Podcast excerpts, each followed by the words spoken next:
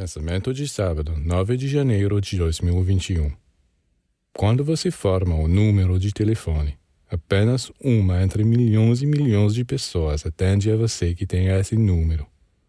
As relações entre todos os seres do universo obedecem a esta lei. Assim como uma pessoa responde quando você forma seu número, uma entidade específica entra em comunicação com você porque você enviou um pensamento que vibra em uníssono com ele uma relação é estabelecida entre você e o ser ou o lugar em que seu pensamento está fixado.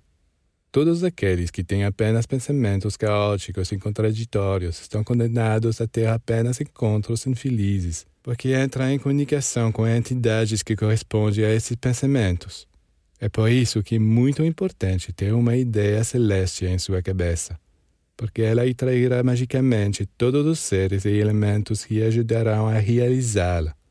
Uma ideia sublime na cabeça é como um sinal que anuncia aos espíritos das trevas: cão bravo, ocupado, não recebemos. E eles não usam entrar, enquanto é uma porta aberta para todos os espíritos luminosos.